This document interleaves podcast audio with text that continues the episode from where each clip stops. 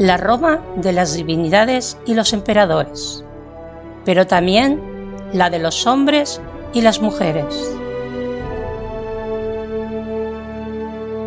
La Roma de la cultura, del latín y la justicia.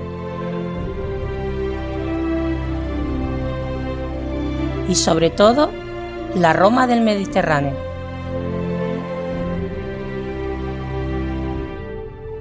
Bienvenidas, bienvenidos al Lignum en Roma.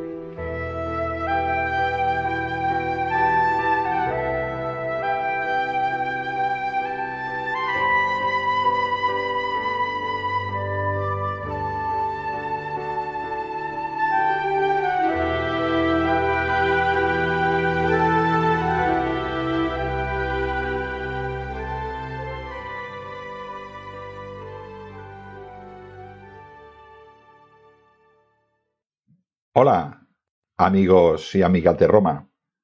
Este programa es un programa especial porque traigo una invitada que es la primera vez que viene, pero espero engañarla para que venga más veces. Es, es una compañera mía, yo le llamo Soro, en el grupo de recreación. Entre nosotros nos llamamos Frate, pues ella es Soro, como tiene que ser. Y es del grupo de recreación Barquino, Barquino Orients, y ella, pues, eh, está en las Dominae, eh, lo que son el tema de la belleza, la pulcritud femenina y todo lo que tiene que ver con la vida privada de las mujeres, que es mucho más que eso. Y también, también la tenemos en un asunto peligroso, que además, además da miedo, yo la he visto y da miedo, que es como Provocatrix, es una gladiatrix, se llama Sphinx, y pues nos da unas tardes de lucha enormes junto a su compañera, ¿no? Eh, para nosotros, o para mí es un orgullo que esté en nuestro grupo. ¿Cómo estás, Nina Mejuto? Bien, muy bien. Aquí a ver qué, qué tal se nos presenta el día. Y bueno, antes que nada, muchas gracias por la invitación. Yo también espero que sea la primera, pero sin duda no la última. Así que es un placer estar aquí. A ver, yo soy una persona que vengo del mundo técnico y por afición, cuando ya he tenido pues tiempo, porque ya quería a mis hijos, el pequeñito que todavía es el pequeñito de la casa, tiene 29 años, yo lo sigo viendo el pequeñito, me dedicó a esto de la historia. Y es como una afición que me llena mucho, eh, me da muchas alegrías, ¿no? Pero tú, Nina, te has arriesgado más. Lo has elegido como oficio.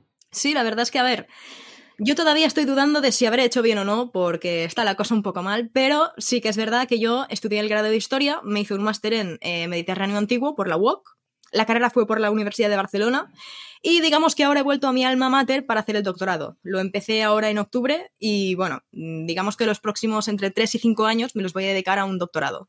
Ahí es nada, que se dice en latín, ahí es nada. ¿eh? Ahí es nada. Bueno, esto viene un poco, las personas ya habrán escuchado la introducción en la cual hemos leído pues tres textos, parcialmente, tres textos que tienen que ver pues con los epitafios o con a textos que se utilizan para expresar la muerte, en este caso de, de una, de, mujeres o de, o de, niñas, ¿no? Tú eh, has elegido para uno de tu trabajo de fin de máster, creo que es, a ver si lo digo bien, de Isira Ator, la emancipación funeraria de la mujer en los textos del Egipto romano. Ahí está. Ahí está, ahí es nada. Vale, a mí, yo cuando, cuando me dijiste, yo tengo un trabajo Además fue casualidad porque me dijiste, yo tengo trabajo de enfermedad de carrera y parece que academia, punto, edu creo que es, mm.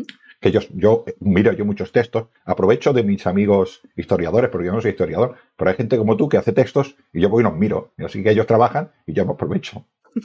Pues te pregunté y tres o cuatro días después me viene de Ishira Atori, onda, parece que nos haya oído el Google, esto que dicen igual es verdad. Y luego me lo mandaste tú y me lo he leído, ¿no?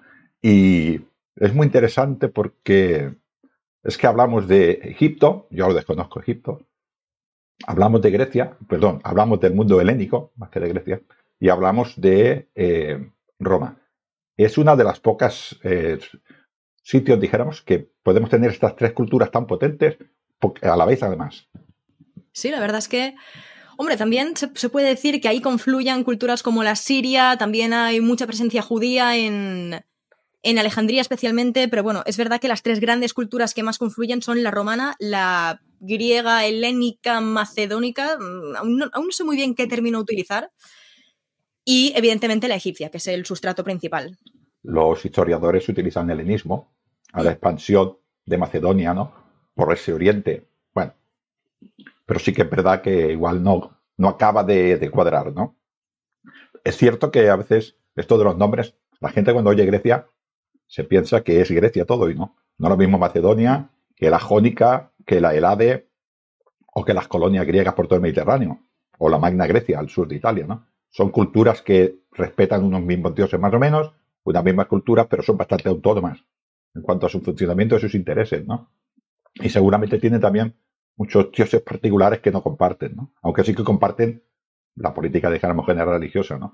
Pero cultura tan potente como la egipcia, que tiene miles de años, una cultura como la, la, griega en extensión, que nos influencia tanto, y romana, que somos romanos prácticamente, ¿no? Menos dos o tres cositas que, han aparecido en el siglo XX, eh, confluyen allí, ¿no? Así que vaya fregado en el que te metiste.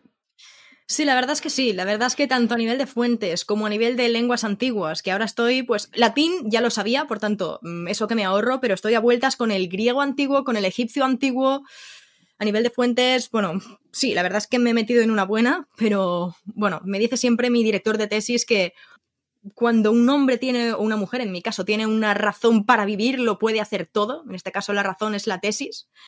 Es ir poco a poco, es tomárselo con calma y ver qué, sale de, todo esto. Yo te, entiendo, no, en el aspecto académico, porque yo no soy de academia, pero yo, por ejemplo, sí que soy escritor y busco información muchas veces cuando me voy a Britania y escribo un protagonista de Britania, pues yo intento un poquitín pues leer sobre la cultura britana.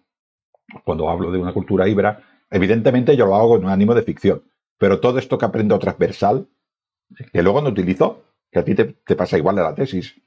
De cada mil páginas que utilizas o que lees, utilizas un párrafo. Pero mm. todo eso también te llena de bagaje al aprender y, y, luego también entienden muchas más cosas, porque claro, tienen más conocimiento. Sí, sí, sí, eso, eso está claro. Eso y de hecho, aunque no lo metas en la tesis, luego en alguna conferencia puedes aprovechar lo que has leído o yo qué sé, o si te hacen alguna pregunta en alguna conferencia, puedes tirar de aquello que has leído, con lo cual... Mm, la verdad es que cualquier cosa que leas acaba sirviendo de algo.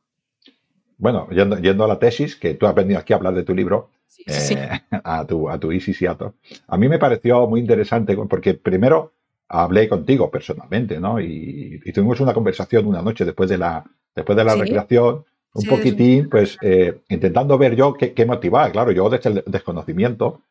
Y al final eh, no, deja de ser, eh, pasaba en Roma y pasa también, en, supongo que en todas las culturas. Ahora vamos a hablar de estas, ¿no? Que es que la visión de la vida también, también nos afecta en la visión de la muerte. Y nosotros tenemos la suerte que a través de epitafios y a través de, de arqueología podemos ver eh, cómo veían ellos la muerte. Si echamos hacia atrás, quizás también, tal como evoluciona la visión de la muerte, quizás evoluciona también la vida. Hmm. Podría ser, podría ser. De hecho, eh, yo la, evidentemente la visión que mejor conozco de la vida y de la muerte es la, egipcia. Y lo que les pasaba a los egipcios con la vida y con la muerte es que les, les encantaba la vida, estaban obsesionados con la vida, eh, les encantaba pues todo lo que ésta tenía que ofrecer pero también estaban totalmente obsesionados con la muerte. No porque no vieran la hora de que les llegara, no porque no vieran la hora de morir y de por fin acceder a esta vida eterna que les esperaba después de la muerte, sino porque estaban tan obsesionados con ella, tenían tantísimo miedo de la muerte, que sabían que no la podían evitar de ninguna de las formas. Es decir, mm, desconozco si en algún momento existió alguna voluntad de intentar pues mm, investigar médicamente para llegar a evitar la muerte, pero el caso es que eh, fuera ya de inicio o fuera ya eh, a partir de. a partir de que llegaran a la, conclusión de ello, acabaron. Eh, eran, eran conscientes de que no iban a poder evitar la muerte de ninguna forma. Les iba a llegar a todos, fuera el faraón o fuera el, campesino más pobre de Tebas, y por tanto, ya no centraban sus esfuerzos en evitar la muerte, sino en convertirla no en un final, sino en un principio. A mí me encanta siempre citar la, frase de la película de la momia de la muerte es solo el principio, que es de hecho de lo poco que tiene esa película de auténtico lo, dentro de las mil licencias cinematográficas que se toman, que de hecho, a ver, no hacen que sea una película peor, de hecho es, una de mis favoritas y yo esta película la llamo Mi condena, es decir, el día en el que mi padre me, me puso esta película cuando yo tenía unos 10 años, yo me acuerdo que al día siguiente era, era, era algún, algún tipo de puente, algún tipo de... No sé, había como unas vacaciones del colegio esos días y teníamos una redacción de cualquier tema, de tema absolutamente libre, para el día siguiente que hubiera clase. Y yo recuerdo que mi padre me dijo, bueno, mira, que tienes que hacer la, redacción. ¿De qué la quieres hacer? Y yo, del antiguo Egipto. Y hasta ahí ese día ya, ese día fue mi condena. Y eh, 14 años después, estoy aquí haciendo un doctorado y estoy aquí en este podcast. Total, que esa, en esa película se menciona la frase la muerte solo el principio. Y eso es, es una, una, un resumen de la, de la visión egipcia sobre la muerte absolutamente magnífico. Sí, sí, además es una frase que utilizas en, utilizas en, en la tesis. La muerte es solo el principio. Efectivamente. Sí, uh, esto eh, evidentemente, eh, y sobre todo en la antigüedad, que casi todos los pueblos creían que todo lo que sucedía era voluntad de los dioses de una o de otra manera, ¿no? Los egipcios tenían una visión del cosmos diferente a la griega y diferente a la romana, pero, pero todos creían que lo que sucedía era voluntad de los dioses y que como mínimo había que contentarlos. Hmm. Como mínimo que contentarlos para que nos dejaran tranquilos, que nosotros hiciéramos la vida más o menos normal. Otros no, otros creían que todo estaba predestinado y se ha acabado, ¿no? Y había otros que decían, bueno, los dioses están ahí, si me porto mal me van a castigar, pero si no, yo ya llevo mi libre albedrío hacia donde, hacia donde yo quiera, ¿no? Yo me refería en, en el aspecto de que, por ejemplo, en Roma o en Egipto, si yo soy un hombre importante, tendré un lugar importante en el inframundo o en el, en el cielo, como lo queramos llamar, ¿no? En la otra vida, ¿no? Si yo tengo una visión en esta vida, pues tendré la misma visión en la otra vida. Esto eh, era así, ¿no? Seguramente un esclavo primero de Roma, pues no tenía visión ninguna, él no iba ni al inframundo, porque no valía para nada, no tenía ningún valor, no era ni persona, igual no tenía ni alma, ¿no? Y él igual lo sentía así cuando se moría, pero sin embargo, un padre de familia de los Cornelios, este sí que pensaba que tenía un lugar importante en el inframundo, ¿no? Sí. Entendemos, ¿no? Con lo cual, esta estructura social, de una manera u otra, también se reproduce en la futura vida. Sí, sí, sí. De hecho, eh, bueno, es verdad que existen inscripciones epigráficas, inscripciones funerarias para esclavos romanos, con lo cual algún pequeñísimo lugar en la otra vida, al, menos eh, debían de tener, al menos. Pero eso es, es, después, por eso decía yo antes, he dicho al principio de la República. Después sí, hay muchas.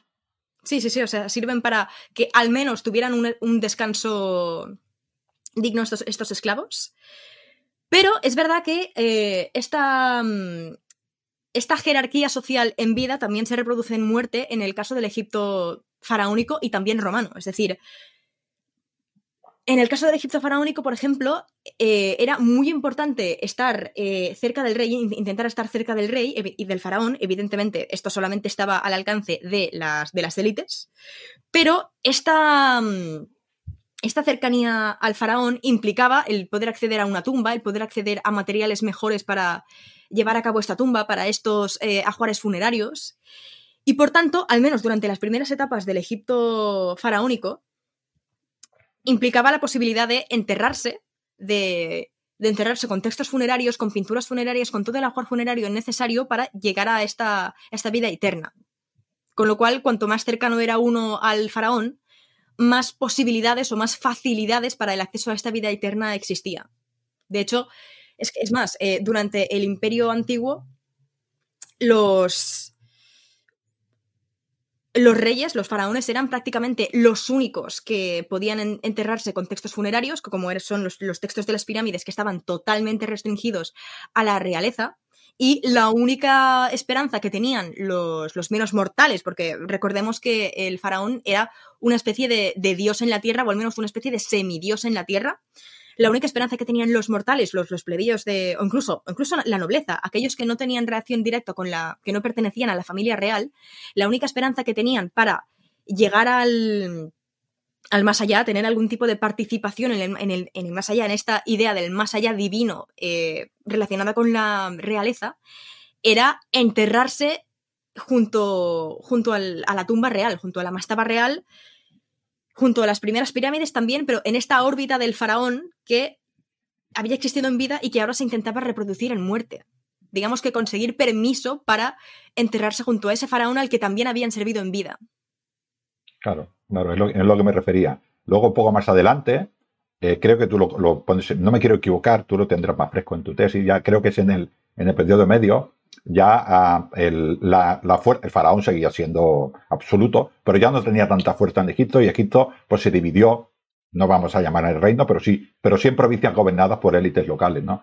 Este, este desmermeamiento ya lo que hizo fue que estas élites locales ya, ellas por ellas mismas, sin el faraón, ya buscaran su vida, su vida eterna, ¿no? Y esto es que ha cambiado la visión de Egipto, al menos por las élites locales, y cambia también la manera, dijéramos, de ver esta muerte. Sí, esto, esto pasa en el primer periodo intermedio, no en el imperio medio, pero es verdad que en el imperio medio este, este hecho de que los, estas noblezas locales se convirtieran en pequeños reyes de sus eh, pequeños reinos dentro de Egipto, provoca que, evidentemente, buscaran sus propios textos de las pirámides, sus, sus, propios derivados de los textos de las pirámides y, por tanto, también ya tuvieran sus textos funerarios. Es decir, ahora el texto funerario ya no está restringido a los reyes, sino que la nobleza, al menos la alta nobleza, ya también tiene sus propias versiones y sus propias sus propias recensiones de estos textos funerarios y, por tanto, ya este, esta vida después de la muerte ya deja de estar totalmente restringida a la realeza, sino que ahora al menos algo más de la población de Egipto, aunque tardaré, todavía bastante en, en, estar estos textos disponibles para todo aquel que se los pudiera pagar, pero bueno, al menos están algo más extendidos, algo más democratizados. Sí, sí, claro, es lo, es lo que me refería. Ya, ya tenemos, como has dicho tú antes, una visión piramidal, hablando de Egipto está muy bien, piramidal en la que el faraón está arriba de todo y es el que se ocupa de todo. Ya luego tenemos un Egipto más complejo en el que ya hay autonomía, satrapía, como lo queramos llamar, ¿no? En las cuales estos reyes tienen un, estos reyes, estos gobernadores provinciales ya tienen un, cierto poder que hay muchas cosas las pueden hacer ellos sin consultar al faraón, siempre y cuando supongo no fueran cosas de Estado, y ellos tenían su vida, eran vasallajes, vasallajes, perdón, de Faraón, y ya lo veían así, ¿no?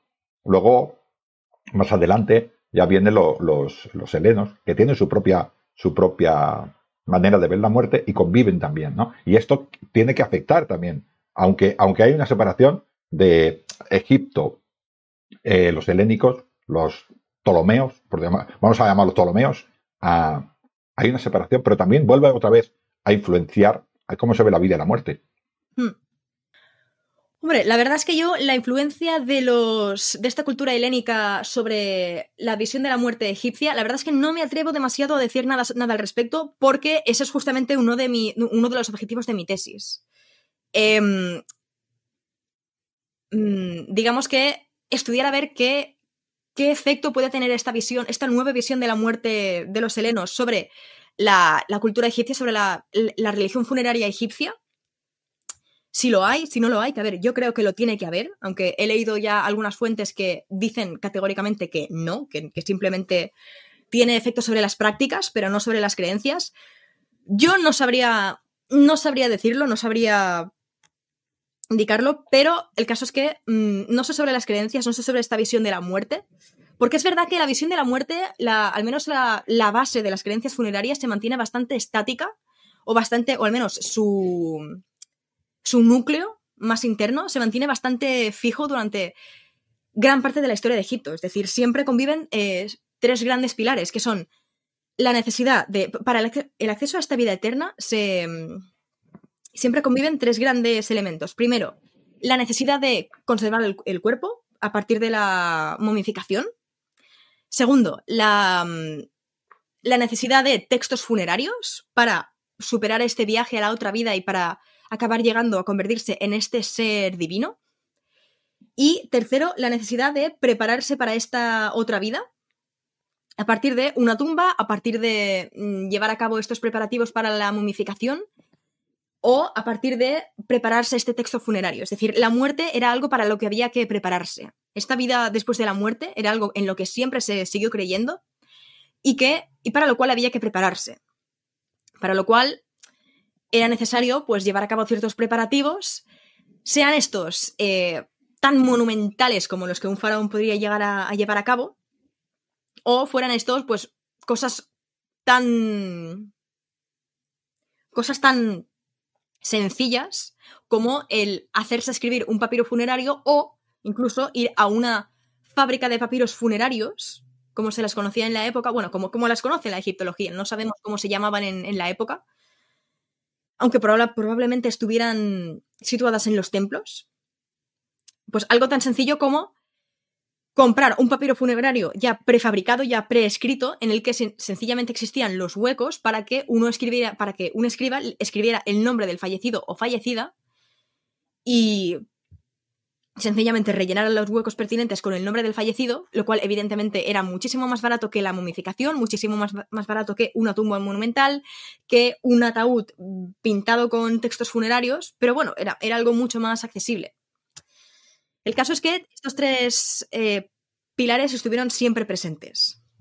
No, no, no, no, no lo dudo. A mí lo que me... Tú, tú eres muy prudente y me parece, que seas, me parece muy bien, eh, Nina, que seas prudente porque estás en el mundo académico. Yo no, yo soy divulgador. Y, mi, y no, tampoco tengo por qué ir a lo loco, pero me refiero que yo por, por lo que estudio de Roma, por lo que estudio de Grecia y por lo que sé de otras culturas, cuando dos culturas se mezclan, tiene que, tiene que haber un cambio de, de todo. Las culturas se, se, mezclan y se enriquecen, pero no va en una sola dirección. Va de Grecia hacia, de los Ptolomeicos, hacia los egipcios que residían allí y de los egipcios hacia los Ptolomeicos.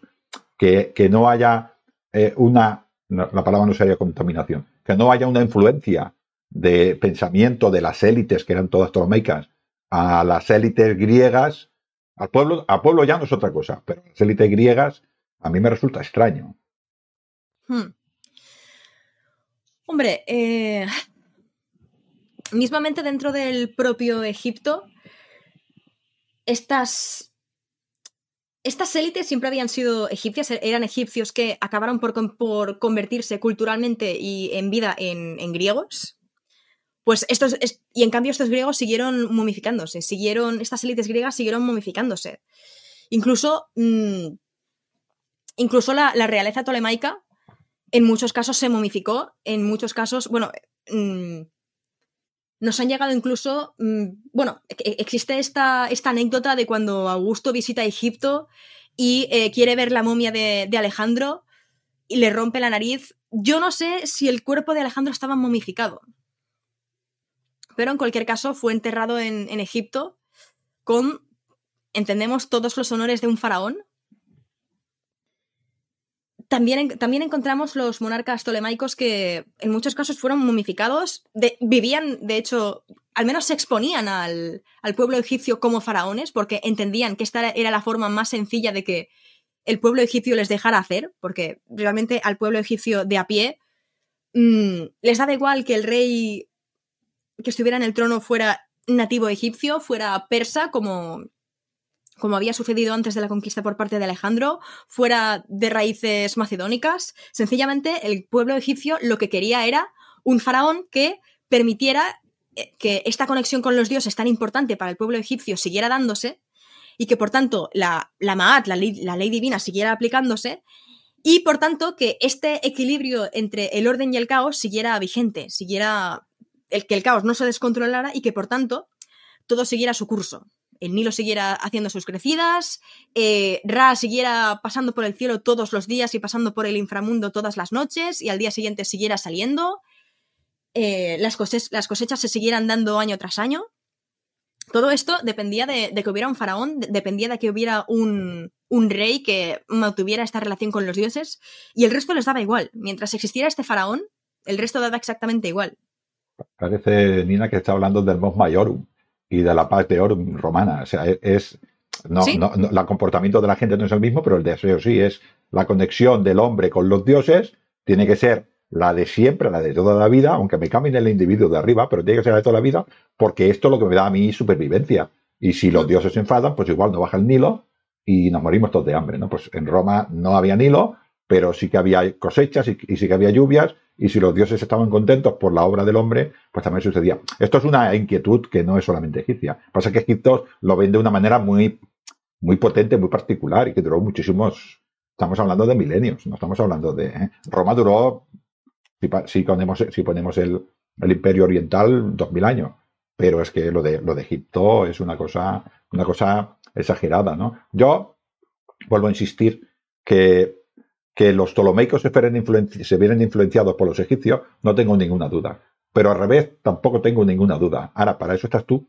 No, no, no para quitar mi duda, porque yo puedo hablar y decir, yo creo que, pero tú no puedes hablar así. Tú tienes que buscar textos, tienes que demostrarlo y tienes que, eh, tienes que enseñar todas estas referencias y el problema es tuyo, yo lo tengo más fácil. ¿no?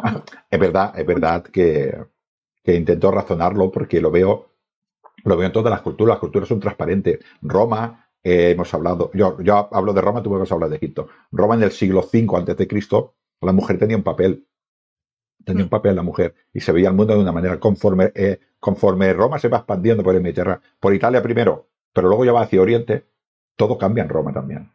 O sea, Roma influencia a Macedonia, a Grecia, a, Siria, a Egipto también, o, a, Iberia, o a Germania, o a la Galia. Pero Roma, a su vez, está muy influenciada por todas estas culturas, ¿no? Entonces, esto que veo yo con Roma, me imagino que también sucedía con Egipto. Esto es lo que me estoy refiriendo. Tú tienes que demostrarlo. Sí, sí, sí. A ver, a nivel religioso mm, y a nivel de la religión funeraria, es verdad que la religión egipcia tiene esta particularidad de que, evidentemente, ha habido cambios, ha habido cambios en textos funerarios, ha habido cambios en creencias. Eh, ya iremos sobre ello un poco más adelante. Pero es verdad que es una religión que los principios básicos eh, se han mantenido durante. Pues encontramos las. Mm, durante o sea, en el momento en el que llegan los tolemaicos, esta religión ya tenía unos entre 1500, 1500, no más, más, entre, vamos a decir, entre 2000 y 2500 años de antigüedad con unos principios que, al menos desde el Imperio Medio, que es cuando esta religión funeraria se democratiza un poquito más, pues tenía ya milenios de, antigüedad, tenía ya milenios de antigüedad en, lo que, en los que estos principios básicos se habían mantenido, si no inmutables, muy, muy constantes, muy presentes, con lo cual es más complicado que ahora entren otros elementos distintos. A nivel de creencias, como ya he dicho, no lo sé seguro, es, es algo que estoy todavía investigando, pero a nivel de prácticas, es evidente que, al menos a nivel plástico, se, esto se da, por ejemplo, estos, estos primeros estos retratos realistas del Fayum son los más conocidos, pero ya encontramos algunos primerísimos ejemplos en época tolemaica. Es decir, esta, este retrato realista más de estilo griego, más de estilo romano, ya empieza a permear en estos, en estos retratos funerarios, en estas máscaras funerarias, que antes, en época faraónica, encontramos de forma muchísimo más hierática. Tengamos en, cuenta, por ejemplo, la máscara de Tutankamón, la máscara funeraria de Tutankamón, que cuando la miramos no parece que estemos viendo a una persona que fue de carne y hueso como, como tú o como yo. parece que estemos viendo a un dios, parece que estemos, que estemos viendo una estatua de cualquier divinidad, divinidad egipcia. Es verdad que estamos hablando de la máscara de un faraón y que, por tanto, eh, cuando un faraón fallecía se convertía realmente en un dios. Cuando un mortal, cuando fallecía, pues se convertía en una especie de ser cuasi divino, en una especie de semidios, pero no terminaba de convertirse en un dios como sí que lo hacían los faraones. Pero tenemos un montón de ejemplos de máscaras de, nobles, pero de gente al fin y al cabo de a pie, gente que nacía y vivía como mortales, que también parecen eh, auténticos dioses, también parecen auténticos seres divinos. Y en cambio, eh, cuando ves un, un retrato del Fayum, por ejemplo, parece que te, que te puedes encontrar a esa persona cuando bajes a por el pan.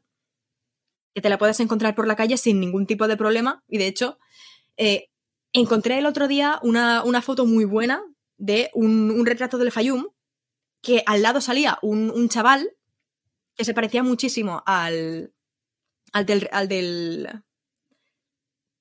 al del retrato, al, fallecido representado en el retrato, y era divertidísimo porque es que se demostraba totalmente el, el realismo de estos retratos. Es que además eh, salen, son élites, son élites egipcias, romanas, ya, ya son romanas, estamos en época de la época romana, pero que tienen cabello, eh, la, raza caucásica mediterránea rizada, que es la del norte de África, ¿no? Y se ve que es un africano. Y sin embargo, se, entierra como si fuera un egipcio, pero es ciudadano romano. Es una cosa muy rara. Bueno, muy rara, muy compleja. A partir de cara a cara, sí, a partir de la constitución antoniniana, sí, pero realmente la, ciudadanía romana en, Egipto, al menos, bueno, mi, tesis va del 51 51 a.C., que es cuando sube al trono Cleopatra, al 200... Mm, no, al 192, que es cuando eh, asesinan a Cómodo. Es decir, mi, tesis ya, no, ya no pilla la Constitución antoniniana por pocos años, pero no la pilla. Y en el periodo que estudia mi tesis, eh, la ciudadanía romana es, la dan con cuentagotas en, en Egipto. Es decir, yo de hecho tengo documentados dos ejemplos de eh, magistrados, bueno, de, dignatarios egipcios que acaban consiguiendo la ciudadanía. Dos en, mm, en algo más de 200 años, en unos 250 años. Bueno, esto responde evidentemente al hecho de que Egipto era una provincia tan sumamente clave por el trigo, por, por el comercio de productos absolutamente de lujo que pasaban por ahí, que mm, no se quería correr el riesgo de que hubiera un magistrado romano y un magistrado ciudadano romano que pudiera participar de, las instituciones romanas demasiado eh, peligroso o demasiado poderoso en Egipto, porque Egipto era un punto desde el que se hubiera, se hubiera podido hacer muchísimo chantaje al emperador. Puede ser, Nina, que no fuera ciudadano romano, pero vamos, lo parece al 100%, quiero decir, es algo, la, tú ves esta imagen y, y es, quitando los ritos, es un romano más, o sea, no lo puedes. Es cierto lo que dice, sí, que convivían en en esta época, sobre todo siglo I y siglo II, convivían las tres nacionalidades la más abundante la egipcia, la tolomeica, porque ya llevaba allí un tiempo, y la romana en menos cantidad. Eh, Egipto fue una provincia muy cuidada por los emperadores. No iban senadores sin permiso, porque estamos hablando. Un senador si iba sin permiso, lo mataban directamente, así de fuerte lo estoy diciendo. De hecho, Egipto estaba. No, es que solamente no pudieran ir los senadores sin permiso. Eh, de hecho, es que un ciudadano romano de a pie creo que también tenía que pedir permiso para acceder a Egipto, un egipcio tenía que pedir permiso para salir de Egipto, con lo cual era una provincia mm, sumamente protegida, sumamente resguardada y mm, para la cual hacía falta hacer un montón de trámites a la hora de visitarla, a la hora de abandonarla y a la hora de hacer cualquier tipo de trámite sobre Egipto. Pero todo, todo trámite gordo iba con ley romana. Cuidado con estas cosas también, ¿no? Así que tenemos, ah, con lo cual intuyo, ahora vamos a hablar de la mujer, ¿no? Pero intuyo que había tres legalidades. La egipta, la egipcia, la, griega, que eran ciudadanos, no como los romanos, pero ya tenían más categoría que los egipcios, y luego los pocos ciudadanos romanos que serían los superprivilegiados. Sí, de hecho, había como. Mm, había tres tradiciones legales. La primera, la ley romana, que solamente se aplicaba a estos poquísimos ciudadanos romanos que existían. Luego, la de las ciudades griegas, la de las polis griegas, que en época romana son eh, Alejandría, evidentemente, Naucratis, Ptolemais. Y, cuando muere Antino y, Adriano funda Antinópolis, pues también. ¿Adriano o Trajano? creo que Adriano, creo, creo que Adriano. Bueno, en cualquier caso. Eh, eran, había estas cuatro ciudades griegas que tenían realmente un derecho aparte para, todas ellas. Y finalmente existía el derecho egipcio, pero que no era egipcio como tal, era, era más bien derecho tolemaico. Era un derecho en el que entraban el resto de ciudadanos de, Egipto, tanto aquellos de, tradición más griega como aquellos de, tradición más egipcia, era el resto de la población que se veía englobada en todo este derecho, que era un derecho que daba a elegir entre eh, la tradición legal egipcia, la, autóctona, la de siempre, y esa tradición legal griega que habían traído consigo los tolemaicos. Bueno, griega, macedónica, que habían traído los tolemaicos. ¿Qué pasa? Que todo esto, toda esta tradición, eh, en principio, y ya había sido así desde época tolemaica, en principio dejaba elegir a cualquiera que quisiera utilizar eh, este derecho permitía elegir entre cualquiera de estos dos sistemas, pero esto era solamente en teoría, porque ya desde época tolemaica empezaron a ponerse dificultades para aplicar el derecho egipcio. Es, decir, primero cuando, cuando llega Ptolomeo I y, Ptolomeo II en, sucesión, asienta un poco más las cosas, en principio se podía elegir cualquier tipo de derecho. Pero posteriormente se, creo que esto era en el 145 a.C., se se puso la norma de que cualquier documento que estuviera en demótico tenía que ser validado por un. en demótico, es decir, en, egipcio. en egipcio del pueblo, dijéramos, que los, los egipcios tenían tres o cuatro, creo que son tres escrituras, lo voy a resumir muy básico, ¿no? Jeroglíficos para los dioses, luego el herático este que era para los funcionarios del Estado, para que nos entendamos, y luego el lenguaje del pueblo. Sí, de hecho el hierático, eh, bueno, en esta época se utilizaba muchísimo más el demótico que el hierático, pero sí, el, que se utilizaba para la, para el, incluso para el, funcionariado, para los, para todos estos documentos en este momento era el hierático. Ahí el hierático, el demótico, total, que mm, cualquier documento en demótico tenía que ser eh, en este momento el, idioma no era vinculante, pero cualquier documento que estuviera en demótico tenía que ser validado por un funcionario griego, lo cual aumentaba el coste y aumentaba el engorro de utilizar el demótico. Claro que en este momento bastaba sencillamente con mm, hacer un documento del derecho egipcio en, en, griego. Bastaba con hacer eso, sencillamente. ¿Qué pasa? Que en el 118 a.C.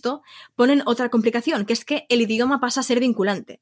Ahora, si uno quiere acogerse al sistema de derecho egipcio, tiene que hacer un documento en demótico y por lo tanto tiene que validarlo. Con lo cual, no es que se esté prohibiendo el derecho egipcio de esto, en, de hecho, en ningún momento se llegó a prohibir, pero es verdad que se empezaron a poner pequeñas trabas. De hecho, esto en época romana termina de, rizarse el rizo porque se, se, pide que cualquier documento endemótico, que por tanto cualquier documento del, derecho egipcio tenía que estar en demótico, ahora ya, ahora ya sí por ley, desde la época tolemaica, lo que hemos explicado ahora, pues cualquier documento en demótico, además, ahora tenía que, estar traducido al griego y tener también un resumen en griego, porque si no perdía cualquier tipo de validez legal. Con lo cual, eso encarecía muchísimo el uso del derecho egipcio y por lo tanto hace que durante el siglo I después de Cristo prácticamente se pierda el uso del derecho egipcio.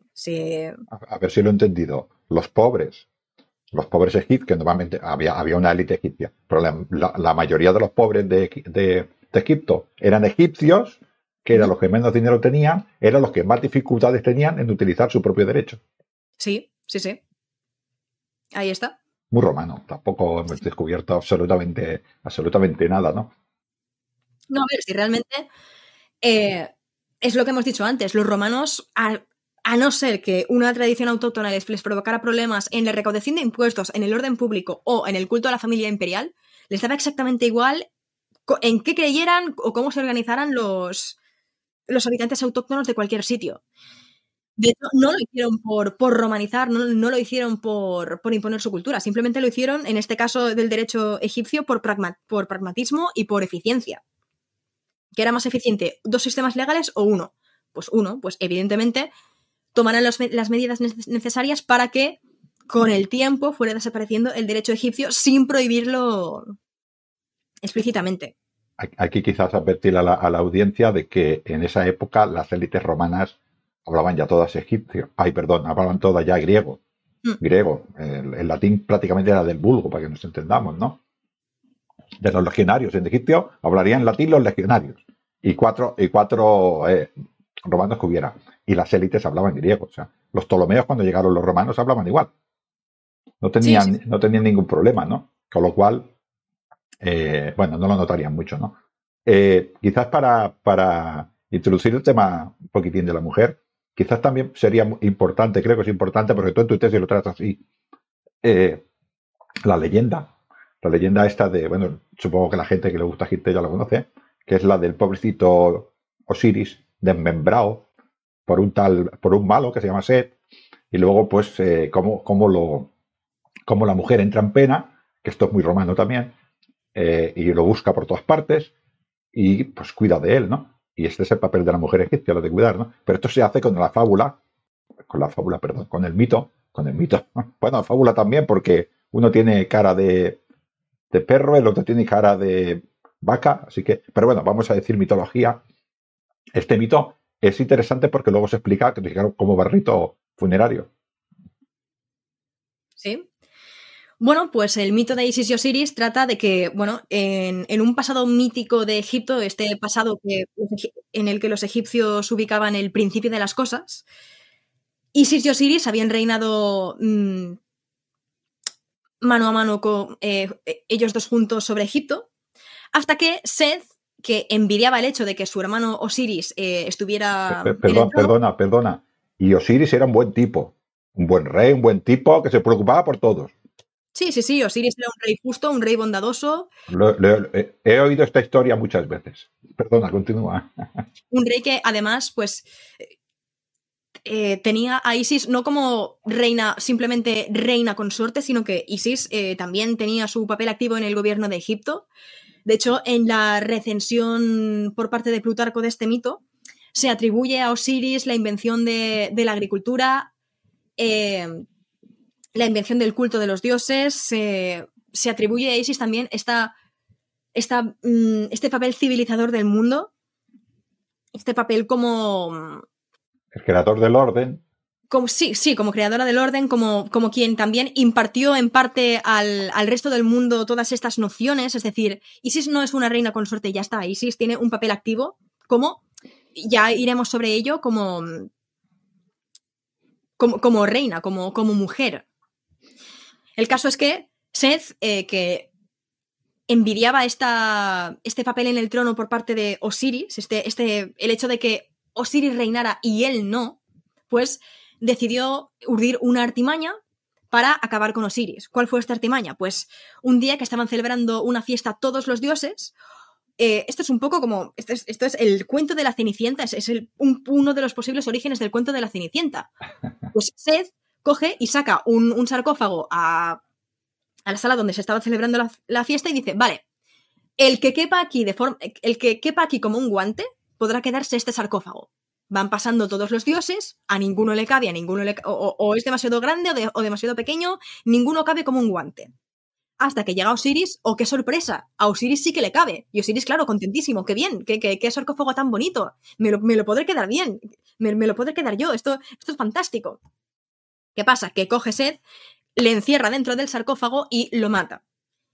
Y para asegurarse de que no va a poder volver a la vida, porque ya se sabe, son dioses, no pueden morir, pues lo, lo despedaza en 42 trozos y lo reparte, además de por Egipto, por la cuenca del Mediterráneo Oriental.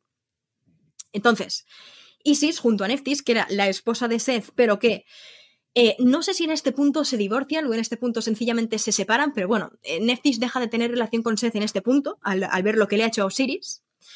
Pues eh, buscan todos estos trozos de Osiris, lo, recomponen, Isis le devuelve la vida. mucha atención a esto de que, de que le devuelva la vida, porque esto será importante más tarde.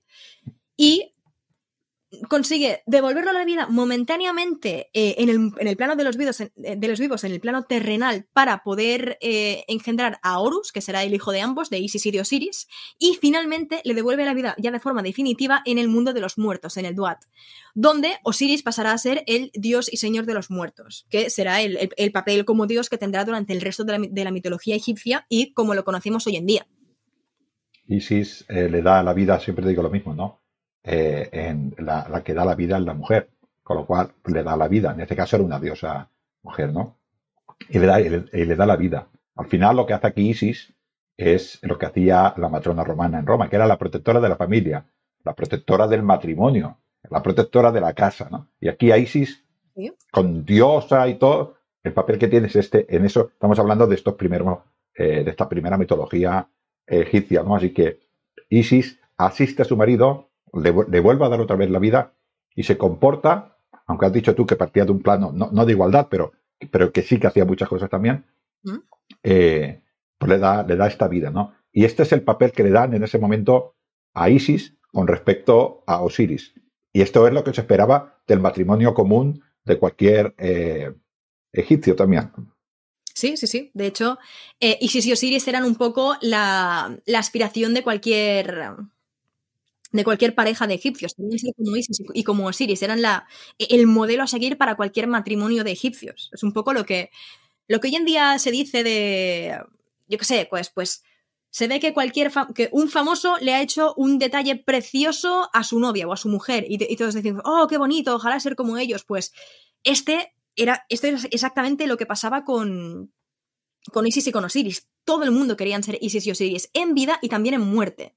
Claro, eh, en, en, el, en Roma, cuando se casaban las puelas y se casaban los, los hombres ya un poco mayores, ¿no? Cuando llegaba al final de, de la noche, que dijéramos que ya se iban al, al lecho nupcial, a consumar el matrimonio, cantaban, los jóvenes les cantaban canciones y en ellas, muchas de ellas se decía, eh, emulad a Júpiter y a Juno, madre de dioses.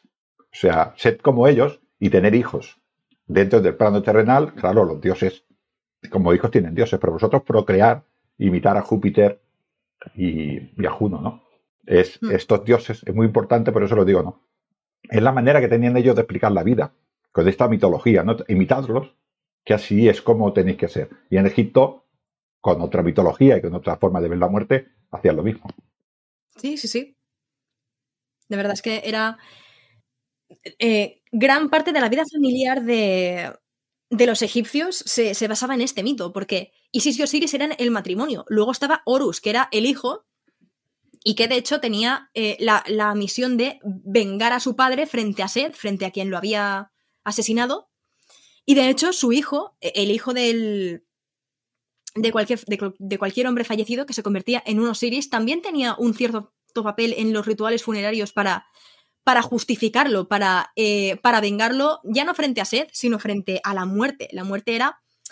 Eh, igual que el asesinato por parte de, Seth hacia Osiris era considerado una injusticia, una, un crimen, evidentemente, es un asesinato, estamos hablando de, de, un homicidio. Pues la muerte como tal era considerada una injusticia porque había puesto eh, final a esa vida que tanto amaban los egipcios y por tanto ahora era eh, competencia del, hijo, eh, a partir de los rituales funerarios, justificar a su padre, tanto en vida como en muerte. Eh, proteger ese recuerdo y proteger su, su trascendencia en, ser cuasi divino en el más allá. Esto, los manes romanos, pero en egipcio. Sí, o sea, es. Claro, el hijo es la herencia, o sea, volvemos a repetir, la, la, vida la, la, visión de la vida egipcia, que es, una visión, es todo muy complejo, a veces lo explicamos muy sencillo, pero es todo muy complejo, pero también tiene que ver con, con el que está aquí que lo recuerde. Sí, sí, sí. Esto es, ¿no? Cicerón dice que la pervivencia de los muertos está en los vivos, en el recuerdo de los vivos. Y en Egipto esto no era, no era muy diferente, tampoco, ¿no? Esto también nos explica, eh, esta fábula también nos explica lo de la momificación para conservar el cuerpo. Porque Osiris fue a, quedó vivo en el, en el inframundo, no sé cómo llamarlo en Egipto exactamente, pero bueno. Sí, en, el Duat. En el Duat quedó, eh, pero con el cuerpo entero. Eso quiere decir que para ir al Duat tenías que tener el cuerpo. Sí, efectivamente. De hecho, eh, tanto el cuerpo como todas las partes del alma. Es decir, eh, la muerte, igual que y este mito de Osiris me, sirve para explicar muchísimas cosas porque igual que Osiris había sido desmembrado, la muerte era vista para los egipcios eh, como un desmembramiento, un desmembramiento que evidentemente en muy, muy pocos casos debía, debía de ser literal, pero era vista como un desmembramiento del cuerpo y de las partes que conformaban el alma. Hoy en día tenemos la, pues digamos, la visión, eh, al menos de la sociedad occidental, de raíces eh, judío-cristianas, de el ser humano como un cuerpo y un alma. En el, en el mundo egipcio esto era un poquito más complicado porque el alma tenía varias partes que aparecían o antes o después de la muerte como el Ka, el Ba, el Aj, la sombra, el nombre y el corazón. Es decir, eran estas seis partes que tenían que ser reunidas entre sí y con el cuerpo, que eh, evidentemente el cuerpo tenía que estar conservado para poder acceder a esta otra vida.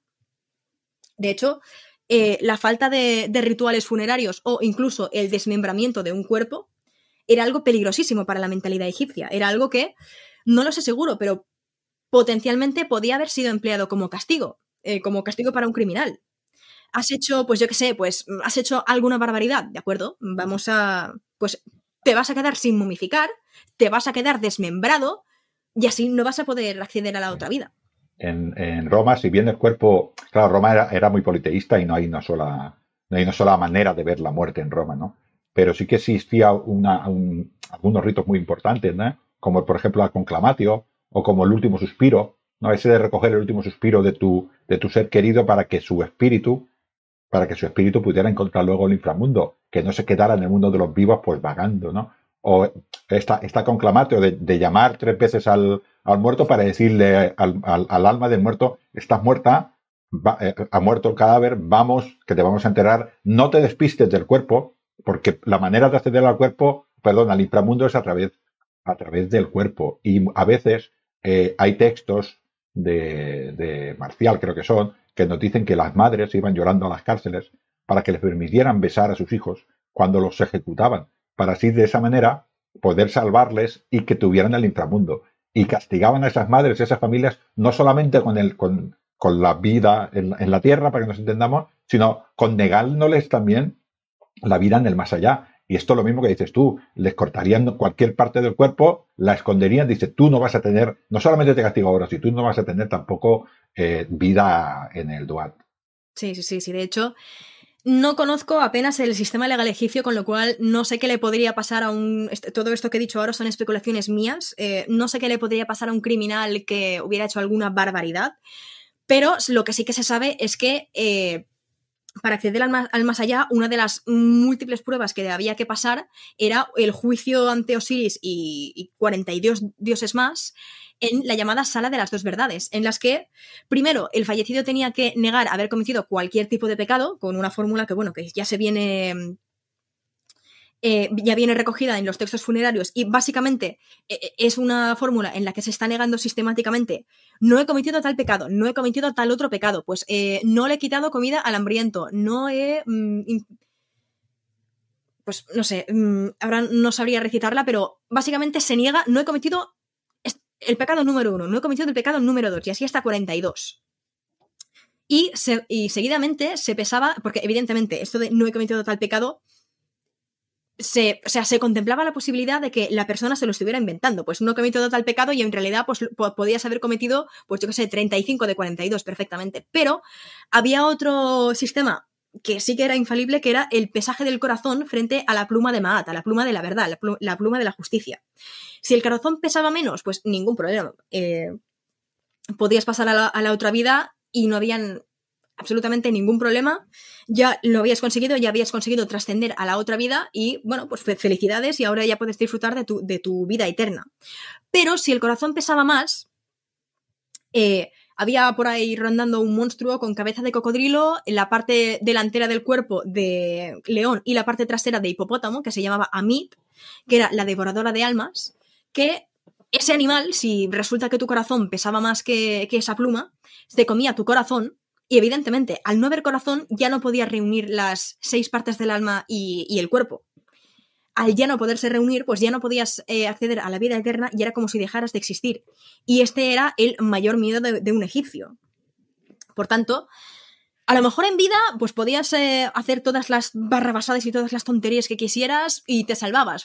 Podías o la gente no se enteraba, o podías ir disimulando, o simplemente podías no cargártela por todo lo que estabas haciendo en vida. Pero un egipcio sabía que, como en la sala de las dos verdades, el corazón pesara más que la pluma, en vida te podías haber salvado, pero en muerte ya no te salvabas. En muerte dejabas de existir y morías del todo. Y no, había, y no podía haber cosa que les diera más miedo a los egipcios que eso. Sí, sí, claro. Claro, estar condenados no, solo en vida, sino también en muerte. Eh, bueno, eh, esto que nos has explicado tiene que ver tanto con hombres como con mujeres. Pero una vez que llegamos a este dual, en estas primeras etapas eh, de, de, este Egipto, lo, lo, que ocurre es que el marido sigue siendo marido y, y, la esposa va a este mundo como esposa de ese, de ese marido. Y tiene sí, que hacer ese mismo papel, ¿no? Eh, para un poquitín, en, en, que entendan un, para comparar un poquitín con mi Roma, porque yo sí. intento comparar siempre con mi Roma, en la República, en el siglo V antes de Cristo, las mujeres no tenían, no te voy a decir derecho, porque no es esa la palabra, ¿no? Ni tan siquiera se les ponía nombre. Pero no se les ponía nombre porque no lo veían necesario, porque la mujer era parte de un colectivo, y ese colectivo era la gens. Su misión mm. principal era cuidar a esa gens. Entonces, al una persona que se llamara de apellido, eh, pues yo qué sé, Antonio, su hijo era Antonia. Se llamaba Cornelio, su hijo era Cornelia. Y si tenía cinco hijas, pues la primera, la segunda, la tercera, la cuarta, la quinta. Mm no tenía necesidad de ponerles nombre porque formaban parte de un colectivo. Y, y, y, este colectivo era la Gens. Y su misión principal era generar descendencia. Uh -huh. Casarse con un buen hombre, para que nos entendamos, y generar descendencia. Esa era su, su, importantísima misión, voy a decirlo así, porque a veces le quitamos importancia. No, es importantísima la, la, la misión, el rol de la mujer en Roma. ¿no? En Egipto, eh, cuando una mujer moría, seguía viéndose como esta parte importante de la, de la familia, que es la mujer, la madre y que tenía que proteger tanto a su marido como a la familia. Sí, efectivamente. De hecho, eh, hemos hablado antes del mito de Isis y de Osiris. Y eh, esto se refleja tanto en una pareja, tanto en vida, porque quieren emular este mito, quieren emular a esta pareja divina, como, como un matrimonio ideal, como un matrimonio en el que ambos se aman profundamente, un matrimonio en el que ambos tienen su papel, ambos tienen eh, cierta. Pues ambos tienen cierta agencia, cierta capacidad de agencia. Tanto como en muerte. En muerte, eh, el marido fallece y se convierte en un Osiris, pero la mujer en tanto su Isis, en tanto la Isis de su Osiris, será la que permita esta resurrección en el más allá del marido, en este, esta resurrección en el Duat. Será quien le, dé, quien le dé en última instancia esta vida eterna. A su marido o a su padre o a, su hermano, a cualquier hombre al que, al que tenga en su, en su vida. Mujer como generadora de vida incluso en el más allá. Efectivamente. ¿Eh? que es un papel que a veces, desde el punto de vista que vemos a veces las cosas, no le damos importancia, pero tiene muchísima importancia. Osiris no existiría sin Isis. Con lo cual, Isis tenía un papel muy importante, ¿no? Esto que nos has dicho, y que he explicado yo de Roma en el, en era el papel en el cual se veía la mujer, en esta vida la otra. Pero esto va cambiando. No, no tanto lo que has dicho tú, la idea de la muerte en el más allá y de, y, de las cosas que tengo que cumplir para ir, pero sí cambia la misión de la mujer en el más allá, porque probablemente cambia también la visión de la mujer en, el más acá, para que nos entendamos, ¿no? Si hablamos de Roma, cuando ya estamos en, la época que ya nos vamos acercando a la República, ya hay mujeres que tienen nombre, Livia o en, o en el Principado, eh, Marcia Fulmila, o Julia Donna, ya tienen nombre las mujeres, no solamente tienen gens, sino que también dice, cuando, cuando me caso con un hombre, ya dices, perdona, que yo soy de esta gens y tú eres de otra gens. A mí ya me respetas. Esto no pasaba 400 años antes, ni 500. En Egipto tuvo que pasar también una cosa de estas, con el cual la mujer dejaba, dejaba, no dejaba de ser mujer y no dejaba de ser protectora de la casa, pero ya era más Isis que no Osiris. Em, es más complejo, pero lo digo así. ¿Te refieres a, la vida o te refieres a la muerte? Me refiero a, en cuanto a la muerte, en cuanto a la muerte. Cuando esta mujer ya no es tanto, ya no es tanto Isis para cuidar a un Osiris, sino es Isis como Isis. Mm, a ver, no es tanto Isis como Isis. Eh, de hecho, mm, no es que, no es que, no es que la mujer pase a ser una Isis en un Osiris, sino, sino que yo encuentro que se que empieza a ser identificada con Hazor. No es, no es directamente en época tolemaica, de hecho hay precedentes unos cuantos siglos antes de la época tolemaica, pero es verdad que esta tendencia a identificar a la mujer con Hazor pasa a darse de forma muchísimo más clara en época grecorromana. De repente, la mujer ya no es, ya, la mujer fallecida ya no es solamente Isis, sino que puede ser identificada con Hazor o con otras divinidades femeninas, pero sí que llama mucho la atención que en muchos casos ya deja de ser identificada con eh, o asociada con ningún Osiris. Ya no es la Isis de un Osiris, sino que es Hazor, Isis, eh, cualquier otra diosa femenina, pero sin un Osiris de por medio. Quizás concretando, eh, ya empieza a ser ella misma como un individuo. No solamente parte de ese colectivo protectora de, de Osiris, sino que ya Paso a ser, yo soy una mujer y me identifico como yo misma. Sí, efectivamente. Además, la mujer ya pasa a tener textos funerarios para ella sola. Antes, los textos funerarios para la mujer estaban, eh, estaban comprendidos dentro de los textos funerarios de, un hombre. Es decir, por ejemplo, vamos a decir que fallece un matrimonio. Se van a crear textos funerarios para el marido y dentro de esos textos funerarios eh, en los que se diga que este es, este es no sé quién, un Osiris, no sé qué, que va a alcanzar la vida eterna, habrá menciones a, y esta es su mujer, no sé quién, que se va a convertir en su Isis y va a permitir su, acceso al más allá, va a permitir su resurrección en el más allá. Porque evidentemente este matrimonio seguramente se iba, a enterrar juntos, en la misma tumba, en la misma sala de la misma tumba, y por tanto los textos funerarios que hubiera, por ejemplo, en una pared servían para ambos. Su, efecto mágico iba a aplicarse a ambos. Y en cambio, ahora en época grecorromana encontramos que la mujer es una jazor por sí misma, es una. Es una, una diosa funeraria, es una. es la propia protagonista de sus textos funerarios ya no, ya no depende de, ningún Osiris, ya no depende de, ya no está en los textos funerarios de nadie más, sino que tiene los suyos propios. Hathor ya es una diosa, dijéramos, que tiene entidad propia, no está en principio casada con ningún dios y tiene su propio futuro. Sí, es verdad que eh, es un poco la contraparte femenina de Osiris, en tanto ella también es la señora de las necrópolis, ella, también es la señora de los muertos, la, protectora de los muertos.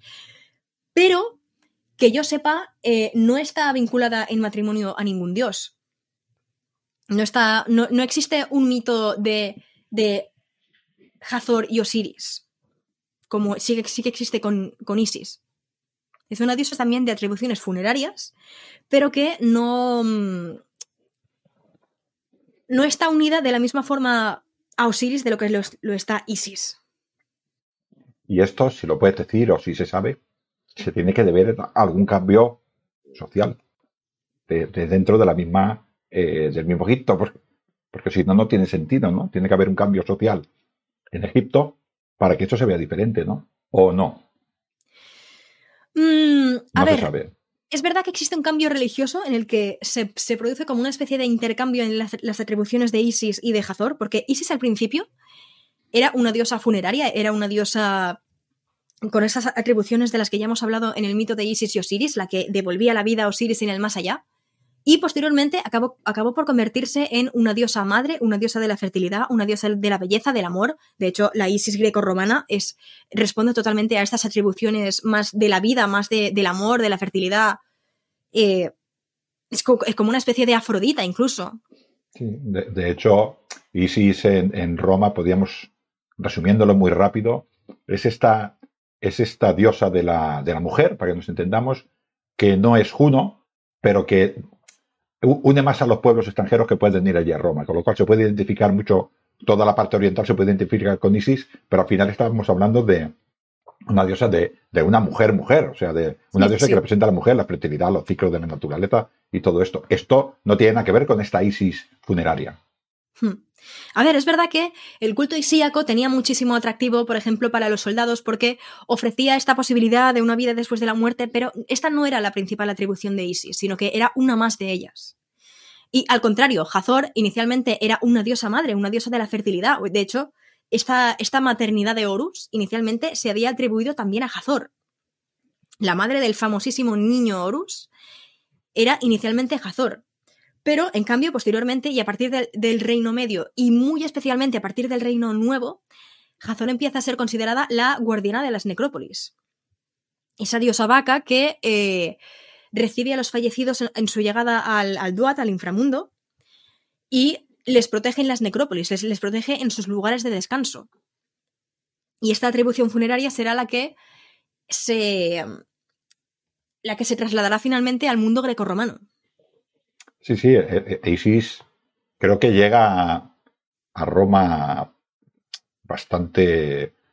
Bueno, cuando Roma va a Oriente, cuando Roma va a Oriente, ya igual en el siglo II ya está en Roma, se hace más importante con el paso del tiempo. Primero es una diosa bastante menor, pero luego muy importante los, los, los eh, creo que es Marcial Juvenal, no me quiero recordar, narra cuando se abre el, el mar, cuando se abre el periodo de mar allí en, en Roma, porque el mar se cerraba en invierno y se abría en, primavera, pues narra toda la fiesta de la gente que iba de hostia hacia Roma, pues disfrazada, vistiéndose con esta, con esta diosa, y se ve que era una fiesta bastante, bastante importante. El hecho de, que los dioses tuvieran muchas atribuciones y que a ellos no les importaba demasiado, eh, por ejemplo, tenemos a, en, Roma tenemos a Juno, que no tiene, Juno es una, es la matrona, no, no, no tiene que ver mucho con la era griega, por mucho que la gente diga, ¿no? Era una, una diosa que tenía que ver con, con, la matrona, pero con la madre de familia. Con esta, no, no con Diana, con los ciclos de la mujer, de, la luna, de la menstruación, de. No, no, no. No, esta tenía que ver con la madre.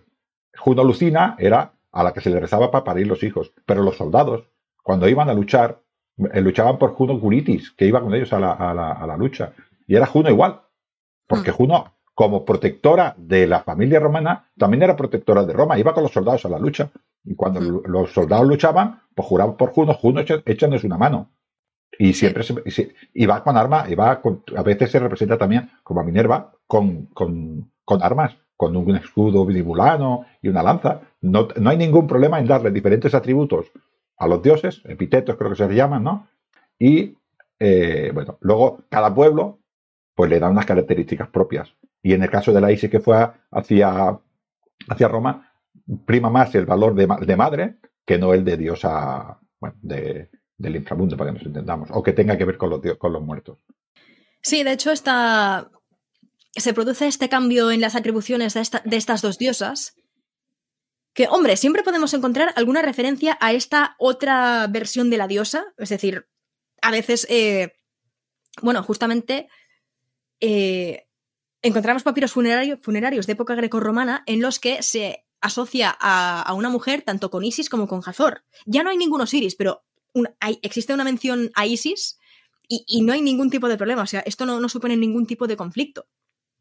Porque Isis no había dejado de ser una diosa funeraria, pero sí que es verdad que había, había ganado otras atribuciones. Igual que Hazor no había dejado de ser del todo una diosa de la maternidad y de la, y de la fertilidad, pero había ganado también estas otras atribuciones funerarias. Una, mujer en Roma podía adorar a Juno en cuanto, en cuanto al aspecto de madre de familia, podía adorar a, Diana en cuanto al aspecto de los ciclos naturales de la mujer y podía adorar a, Venus con respecto a su feminidad.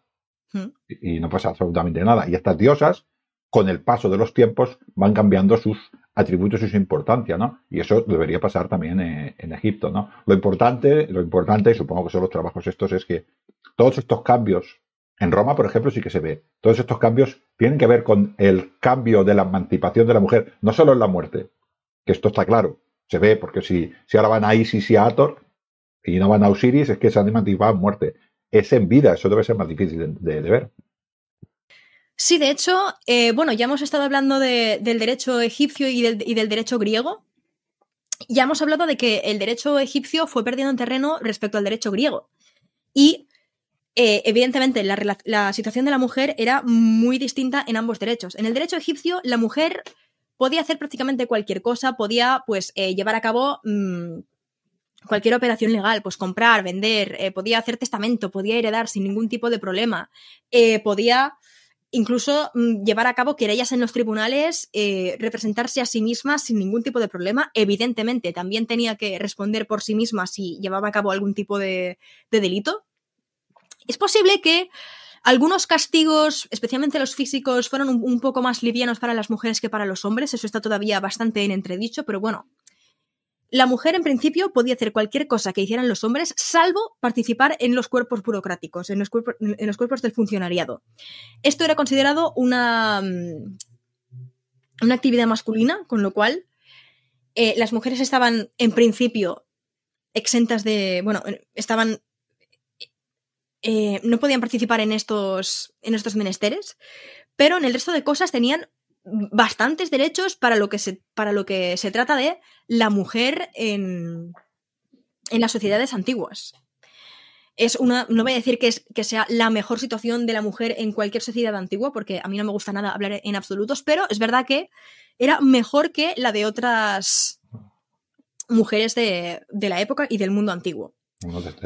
La mujer griega, por ejemplo, eh, no sé en Egipto si vuelvo a repetir, como los dos mundos, al final, las dos culturas, pues un poquitín eh, tendrían que influenciarse, no sé exactamente cuál sería la mujer del Ptolomeica, ¿no? Pero en, Grecia clásica, la mujer iba del gineceo de su padre al de su casa, de la casa de su padre al de, de, su marido. Y esa era la vida que tenía la mujer griega, ¿no? La romana tenía algo más de, más de derecho, tampoco podía ejercer eh, trabajo público, ni evidentemente el ejército era trabajo público, ¿no? Y dependía en Roma de un tutor. Al principio, en el, en el siglo IV antes de Cristo, ni tan siquiera tenían derecho a herencia, ni a nombre ni a herencia, porque, formaban parte de un colectivo. Poquito a poquito pudieron tener derecho a, a herencia y poquito a poquito fueron consiguiendo elegir ellas el tutor. Ya no tenía que ser el marido ni el padre, sino el tutor. Y se sabe muy bien que en el siglo I después de Cristo, incluso dos, si bien existía este tutor, había mujeres que hacían negocios por sí mismas sin que nadie se molestara en pedir el tutor. Esta evolución de emancipación también tiene que ver con lo que sucede con los derechos de la mujer, todos estos cambios religiosos. Luego nos viene la época en la que Roma va mal, que esto es esta época de, del siglo III, siglo IV, que hay una regresión de derechos en cuanto a la mujer romana, por los motivos que fuera, ¿no? Eh, esto también tiene que ver con la vida de, con la vida religiosa de estas mujeres. Hmm. Cambian los cultos en Roma, ¿no? Y yo lo digo por extrapolación. Sí, En sí, sí. de Egipto hecho- también debería de suceder. Sí, de hecho, eh, cuando aparece este derecho griego y el derecho griego, de hecho, empieza a ganar muchísimo terreno respecto al egipcio, hasta el punto de que acaba en la práctica haciendo que desaparezca. Claro, esto también se nota en los derechos de las mujeres, porque ya hemos dicho lo, laxo eh, respecto a otros derechos de la antigüedad, que era el, egipcio con las mujeres, pero en cambio el derecho griego no era eh, el derecho de las polis griegas de que la mujer pasaba de un gineceo al otro, eh, y de hecho en el derecho griego de las polis no soy una experta en el tema ni muchísimo menos, pero entiendo que no existía la posibilidad de que la mujer llevara a cabo ningún tipo de operación legal, ningún tipo de ni heredar, ni testar, ni absolutamente nada de eso. Pero es verdad que mm, limitaba un poquito más la vida de la mujer, es decir, eh, la mujer tenía podía llevar a cabo operaciones legales siempre y cuando su marido, su bueno, su, guardián legal, que en griego se llama Kyrios, eh, traducido al español por señor, eh, le diera permiso. Podía, es decir, podía llevar a cabo operaciones legales siempre y cuando su, el Kyrios le diera permiso. Podía vender, podía comprar, podía eh, alquilar, podía testar, podía heredar, siempre y cuando con el, con el permiso de su Kyrios. Y es verdad que la. que existen, ex- existen por ejemplo, eh, contratos matrimoniales que en época saíta, en eh, egipcia, los llevaban a cabo ya entre la mujer y el marido. El, el padre, evidentemente, pues debía estar por ahí supervisando, pero no tenía partido en estos contratos. Ahora, en época tolemaica, estos, estos contratos ya, ya se vuelven a, llevar a cabo entre el marido y el padre, al menos desde el, desde el derecho griego. Con lo cual, esta, esta figura del tutor legal empieza a darse en, en el Egipto greco-romano. ¿Significaba eso que las mujeres no podían llevar a cabo absolutamente ningún tipo de vida? No. De hecho, eh, tenemos muchos casos de cartas en los que mujeres es- explican las, compras, las ventas, las gestiones que están llevando a cabo y en las que simplemente hace falta la, presencia y la, y, el, y la aprobación de este. Pero recordemos que eh, los, es verdad que aparecen los griegos y aparecen los romanos y pasan a gobernar Egipto, pero al fin y al cabo el sustrato cultural egipcio e- era muy importante, con lo cual es, vamos, es más que probable que esta gente llevaran viviendo como egipcios muchísimo tiempo, tuvieran más que interiorizado el hecho de que la mujer podía llevar a cabo todas, todas estas operaciones y con lo cual la- el razonamiento fuera el siguiente. A- que un padre le dijera a una hija, vale, ahora necesitas mi... o, o un marido le dijera a su mujer, vale, ahora necesitas mi aprobación para llevar a cabo cualquier cosa. De acuerdo, yo te la doy y tú ve haciendo. Es decir, no es que un día las mujeres estuvieran eh, mucho más libres, mucho más emancipadas y al otro y al, otro de repente no pudieran hacer nada y los maridos se aprovecharan de ello de "Va- vale pues ahora ahora yo tengo ahora yo tengo el poder ahora te va- vas a alucinar no es decir el sustrato egipcio era tan era tan importante que sencillamente pues se, se hicieron las cosas de forma distinta por, por ambas partes pero no fue como la noche y el día no fue como darle a un interruptor y que de repente la mujer no tuviera ningún tipo de derecho Tengamos en cuenta que Egipto es muy grande.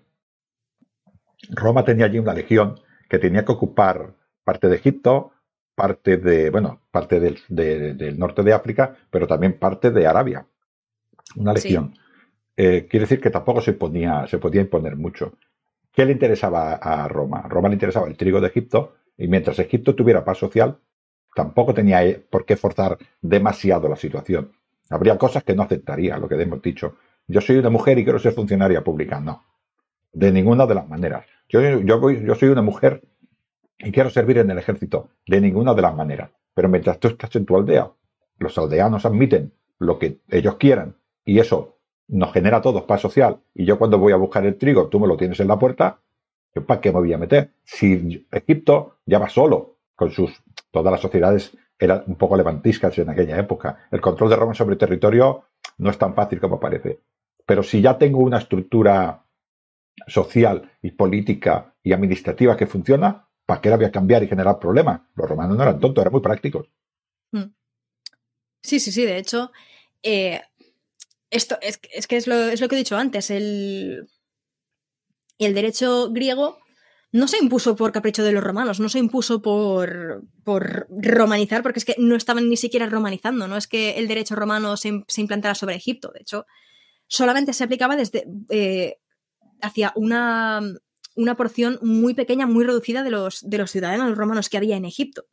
O sea, los ciudadanos romanos eran una porción muy, muy pequeña de, la población de Egipto. De hecho, se, se implantó este derecho griego por pragmatismo, pero incluso cuando se, aplicaba este derecho griego, que en época romana pasan a, impartirlo eh, oficiales romanos, oficiales del ejército romano, lo, llevaban a cabo estos oficiales, pero estaban rodeados de un consejo de, dignatarios locales, de, nobles locales egipcios, egipcios que vivían como griegos, pero no dejaban de ser egipcios, que probablemente pues mm, les aconsejaran a la hora de aplicar este derecho griego para que lo aplicaran de una forma lo más parecida posible al derecho egipcio. Con lo cual, em, es verdad que se produce un retroceso de, los derechos de las mujeres, pero a mí no me parece ni muchísimo menos dramático. Es verdad que cuando este... Em, es cuando este Kirios falta, cuando no hay acceso directo a este Kirios, eh, las cosas se complican un poco más. De hecho, e, existe un papiro, el papiro Wisconsin creo que es 2.74, en cualquier, en cualquier, caso, ya te mandaré la referencia más tarde, ahora cuando acabemos. Pero es un papiro en el que la mujer, eh, en el que una mujer.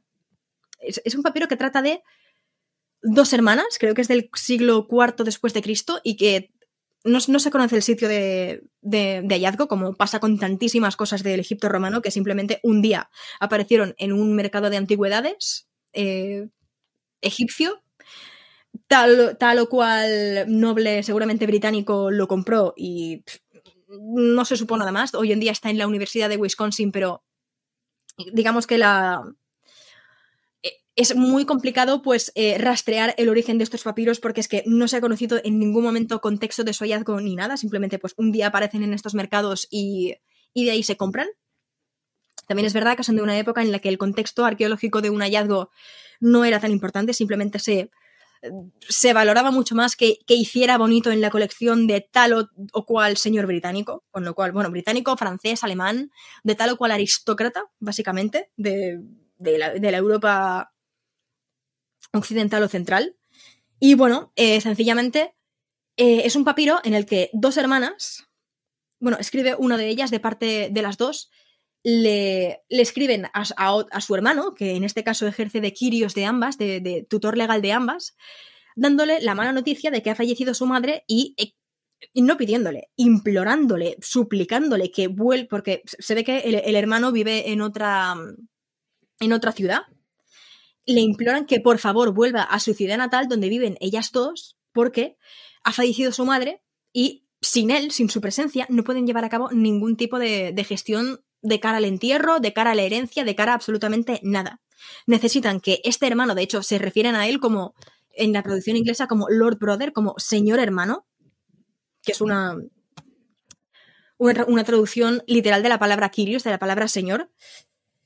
Le imploran, por favor, mi señor hermano, vuelve porque es que sin ti no podemos hacer nada. Sin ti tenemos las manos totalmente atadas, así que por favor vuelve para que nos podamos ocupar de algo tan apremiante como es un funeral, como es una gestión de una herencia, como es una gestión, como, como son todas las gestiones que eh, están vinculadas a un fallecimiento. No, no se puede, no está datado, ¿no? El papiro este no está, no está datado. Siglo IV después de Cristo. Cuarto después de Cristo, Jolines. Claro, ya, ya en el siglo IV después de Cristo hay una regresión de los derechos de la mujer en todo el Roma, ¿eh? Hmm. No es lo mismo el siglo II que el siglo IV. Cuidado, cuidado con esto. ¿eh?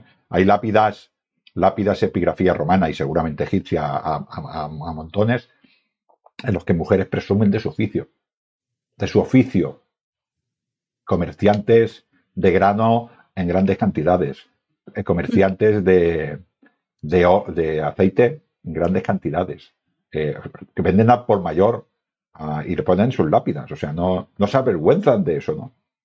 Con lo cual, ah, si lo que hablábamos de, las lápidas, si las lápidas se pone parte de lo que yo eh, hago en vida y parte de lo que yo espero en la muerte, si nos encontramos en el siglo IV no nos encontramos nada más que las mujeres son trabajadoras de la casa, no, no tienen disputas, eh, univira solo de un solo hombre en el siglo IV y nos vamos al siglo II, al siglo I y nos encontramos, yo tuve un negocio de no sé qué, yo regenté una mansio, yo, quiere decir que la mujer eh, estaba, tenía un cierto poder de este estilo, ¿no? Claro, eh, pero es lo que me estoy refiriendo, ¿no? En textos y en este tipo de cosas nos encontramos mirando un tengo cariño y mirando el contexto, que es muy importante el contexto, eh, es lo que has dicho tú. No podemos criticar a un hombre del siglo XIX o de principios del XX, porque el mundo se veía de una manera diferente, ¿no?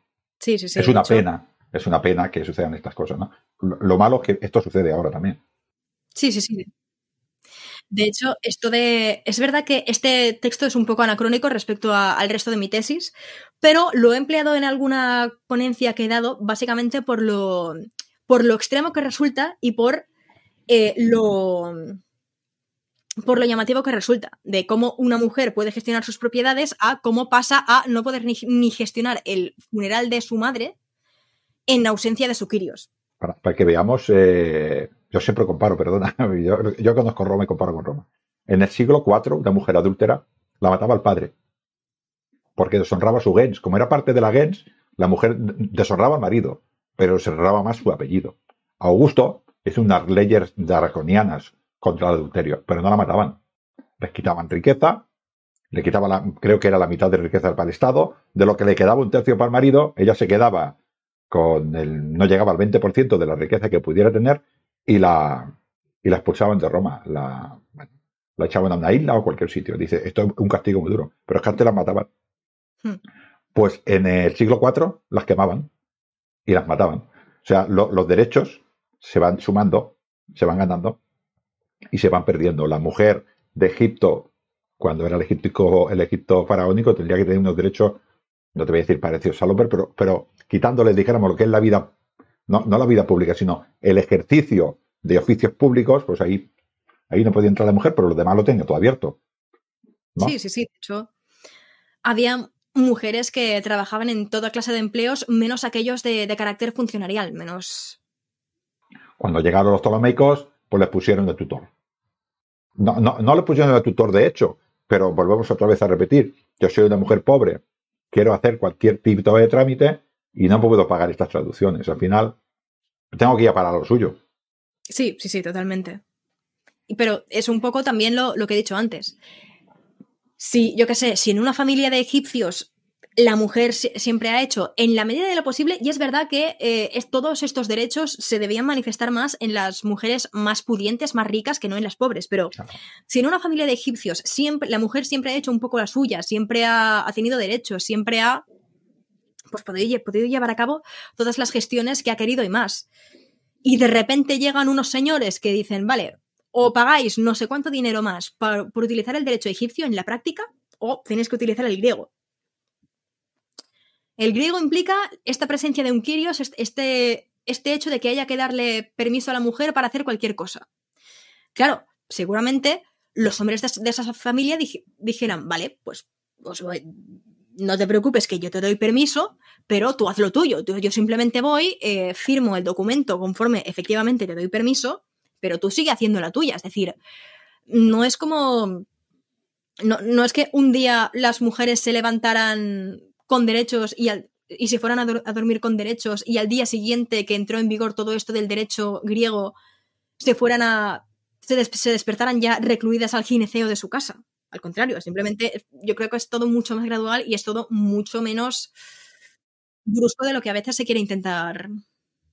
Y, seguramente, para que nos entendamos, habría mucha economía sumergida entre contrato, entre, comillas, sumergida, que no tenía contrato. O sea, que se hacía por palabra y sin contrato, con lo cual allí no hacía falta ningún tutor ni nada.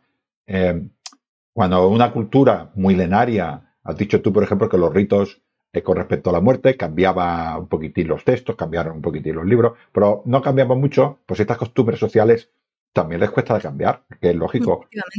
Porque al final, eh, que también es una visión a veces, eh, ahora hago yo un indicio, también es una visión a veces de los que nos quieren explicar muchas veces los clásicos, este, porque tenemos mucho de cultura romana, que, lo que es aquello de decir, la mujer estaba en casa y se llevaba a cabo a sus hijos. Bueno, esto es lo que nos dicen los clásicos de la élite. La realidad no sería esta. Porque, porque no es práctico. O sea, si yo tengo una mujer, yo tengo un artesano, ahora vamos imaginando una mujer, un hombre que tiene una tienda en la que vende cerámica, y ese hombre le obligan a irse a la guerra un año y medio, ¿qué cierra la tienda o la atiende la mujer? Claro, sí, sí. ¿No? Y, si cuando un hombre de la élite se va a, a España y está aquí dos años con el ejército, ¿quién lleva a su casa? Claro, de hecho, esto pasaba mucho en el. Tenemos muchos ejemplos documentados del Egipto romano, de cuando, cuando un, hombre tenía que ausentarse a hacer cualquier tipo de negocio, quien llevaba la, la casa, especialmente en el caso de la, gente más pudiente, de, la nobleza, la aristocracia, eh, pues cuando, cuando, el hombre se ausentaba, la mujer llevaba las riendas de su casa, hasta el punto de que en muchos casos, cuando fallecía el hombre, en la práctica, y seguramente pues hubiera algún tipo de tejemaneje, algún tipo de chanchullo con un Kirios que estuviera allí pues para básicamente firmar, pero quien llevaba las riendas realmente a la muerte de su marido de toda esta hacienda era la mujer. Es que debía haber, ¿cómo se llama ahora la palabra técnica? Testaferro. O sea, debía haber hombres que cobraban por firmar. Sí, probablemente. Pues lo tengo clarísimo, ¿no? Y, es difícil, ¿no? De, que una sociedad cambie muy rápidamente. Tienen que pasar eh, a tener que ser una inversión una invasión masiva, pero la, invasión romana no fue masiva. O Egipto fueron cuatro gatos, pero que a España vinieron también, bueno, vinieron unos miles, pero comparado con la población en España autóctona, no, lo que sucedió en España, por el motivo que fuera, que bueno, ahora lo, estoy preparando programas sobre la romanización de España, es que una vez que Roma eh, conquistó el territorio, se quisieron romanizar. Los egipcios no se quisieron romanizar, siguieron siendo egipcios hasta que llegaron pues, yo diría los árabes. Estamos hablando del siglo 7 8. Mm, sí, es verdad que mm, no se quisieron romanizar, pero es que tampoco hubo, es decir, igual que lo que cuando llegan los tolemaicos, los, esta nobleza local egipcia tiene que convertirse en, griega para, tiene que aprender griego, tiene que adoptar eh, costumbres griegas para poder formar parte de esta burocracia tolemaica. Como esta opción de, pues, convertirse en latinos para participar de la burocracia romana no existió en ningún momento. No tuvieron esta. No tuvieron ningún incentivo para convertirse en romanos. De hecho, yo no sé lo expuesto que estarían los. estos ciudadanos del Egipto romano, estos ciudadanos griegos, egipcios, a la cultura romana. Lo desconozco totalmente. Pero es que tampoco existía ningún aliciente en este caso para convertirse en romanos. Claro, si en época tolemaica, ¿qué pasó? Pues que les dijeron, vale, si aprendéis griego, si os, convertís, si os convertís en griego, podéis participar al menos un poco en esta vida pública, en esta. podéis acercaros a la realeza con los privilegios que ello supone. Solo el idioma estás diciendo, ¿no? Solo cambiar el idioma. Idioma y partes de la cultura, es decir, eh, yo, es, lo, es, lo, que he dicho antes, esta nobleza tolemaica estas clases altas tolemaicas vivían como griegos, acabaron viviendo como griegos. De hecho, muchos tienen nombres griegos, muchos eh, ocupan cargos de la administración local de los, de nomoi, de las pequeñas provincias en las que estaba dividido Egipto. Ocupan cargos de, nombre totalmente griego, cargos que mm, el idioma en el que, que su lengua vehicular era el griego totalmente. Y en cambio se siguen enterrando como egipcios. ¿Por qué se convirtieron en griegos? Porque un día les se levantaron y dijeron, ostras, pues vamos a aprender griego ya que estamos. No, porque había un beneficio detrás de formar parte de esta administración pública y de acercarse a la realeza y de tener pues ciertos beneficios que vinieran de la mano de esto. Como no existe esta posibilidad en época romana, salvo casos contadísimos, los muchos egipcios es que ni se planteaban aprender latín, porque no les iba a servir de nada, ni siquiera sé si el acceso a un aprendizaje de latín estaba muy generalizado, simplemente pues no les salía a cuenta aprender latín. O, no podían aprender latín, o aunque aprendieran latín, pues tampoco iban a conseguir gran cosa. Tenían que optar primero, primero tenían que optar a ser griegos y luego tenían que optar a ser romanos. Y eso desde, el pueblo llano debería ser complicadísimo. Y todos estos griegos ptolomeicos que se quedaron en la órbita romana tampoco lo permitiría. Con lo cual, a un griego, a un egipcio, pues tampoco, pero además es que ya llevaba mucho tiempo así. O sea, yo, desde un egipcio de un pueblo normal, del sur del Nilo, pero de la órbita eh, egipcia, ¿no? este hombre no había cambiado nada. Había uno que se llamaba Ptolomeo, que era el faraón, y él seguía arando sus tierras. Entonces él decía, el faraón ha dicho, que se lo dirían, el faraón ha dicho que tal día sube el Nilo y el Nilo subía, que le daba igual que fuera. De vez en cuando veía un, un, legionario romano que iba hacia el sur para los nubios, que de vez en cuando se levantaban, y a él le daba lo mismo. Tenía sus estructuras, tenía su templo a sus dioses de toda la vida. Igual alguien puso algún día un templo a Serapis, pero otro dios más, como tenían tantos, pues lo mismo le daba uno, ¿no? Y ya está, ¿no? Y estos griegos que dices tú, eh, que se adaptaron un poco más a Roma, pues supongo que lo que pasaría sería que lo que es la religión oficial romana, pues tenía que ir a estos actos, pero después ellos tenían los suyos propios y ya está. Sí, efectivamente. De hecho, la, sociedad en época, mm, en época tolemaica estaba totalmente dividida entre... Eh, estaban los ciudadanos de las polis griegas, que estaban, iban un poco a, su rollo como siempre, pero luego estaban los, los griegos y los egipcios. Griegos por un lado y egipcios por otro. Eh, los egipcios eran los, totalmente autóctonamente. Mm, o sea, los egipcios culturalmente, que, no habían adoptado nada griego, básicamente la gente de a pie. La gente, pues que. Pues, ese, campesino que acabas de mencionar tú del sur del Nilo, que vive y muere como egipcio. Y. A ver, contacto debía de haber con los griegos, pero que él mismo no se ha convertido en griego. Luego estaban los griegos que eran esas clases altas que habían aprendido griego, habían adoptado costumbres griegas, habían, yo qué sé, pues habían montado gimnasios en, las pequeñas ciudades egipcias y en, las, pequeñas, bueno, aldeas no tanto, pero en las poblaciones más pequeñas egipcias para emular ese modelo de vida griego.